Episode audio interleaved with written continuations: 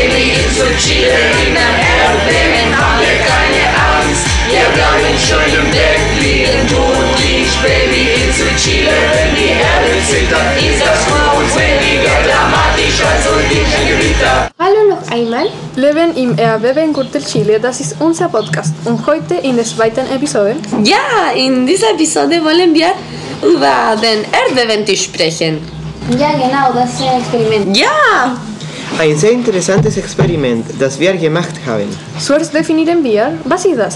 Und danach erzählen wir euch, was wir brauchen, um diesen Experiment durchzuführen. Dann erklären wir, wie funktioniert das. Und am Ende noch sehr wichtig. Was haben wir gelernt? Ja, Bicho, wie würdest du sagen, das ist ein Erdbebentisch? Also, der Erdbebentisch ist eine Simulation von den tektonischen Platten und mit dem Tisch simulieren wir ein Erdbeben. Ja, aber Moment mal, Bicho, das ist nur die Hälfte von der Geschichte.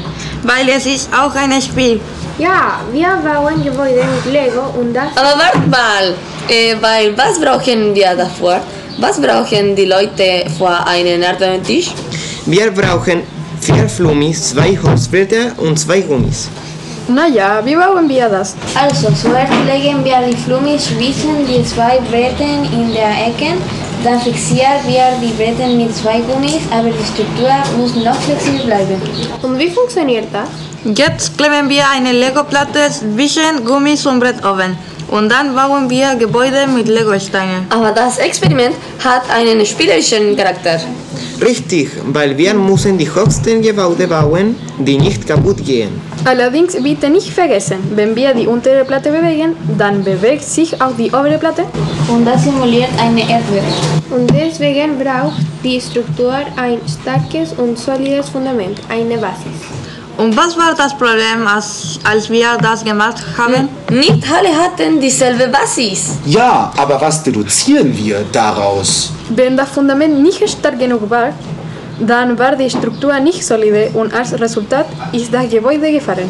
Und wir mussten eine gute Struktur erstellen, jetzt mussten die Frontstruktur variieren. Aber wie? Weil das ist der interessante Aspekt.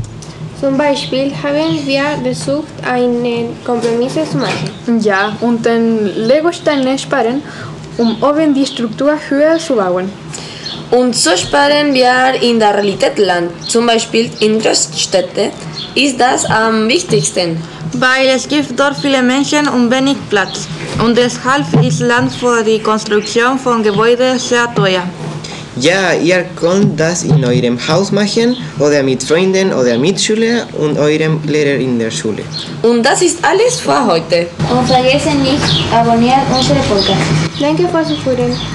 Und der nächste Episode sprechen unsere Mitschüler über eine Sismografie. Ja, weil wir haben vor, vor zwei Wochen einen Seismogra Seismo Seismograph gebaut, aus sehr simplen Materialien. Tschüss, Leute, bis bald. Einen schönen Tag euch. Baby, it's a cheerleader, Erdbeben haben wir keine